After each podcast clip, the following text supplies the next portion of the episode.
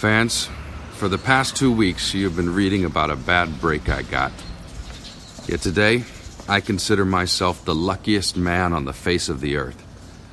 I've been in ballparks for 17 years and have never received anything but kindness and encouragement from you fans. Look at these grand men. Which of you wouldn't consider it the highlight of his career just to associate with them for even one day? Sure, I'm lucky. Who wouldn't consider it an honor to have known Jacob Ruppert? Also, the builder of baseball's greatest empire, Ed Barrow. To have spent six years with that wonderful little fellow, Miller Huggins. Then to have spent the next nine years with that outstanding leader, that smart student of psychology, the best manager in baseball today, Joe McCarthy. Sure, I'm lucky.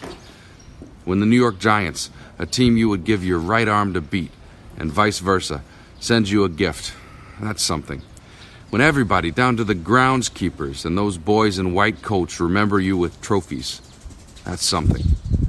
When you have a wonderful mother in law who takes sides with you and squabbles with her own daughter, that's something.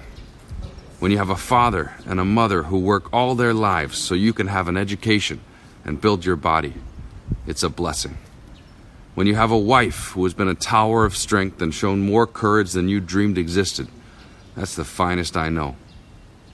So, I close in saying that I might have been given a bad break, but I've got an awful lot to live for.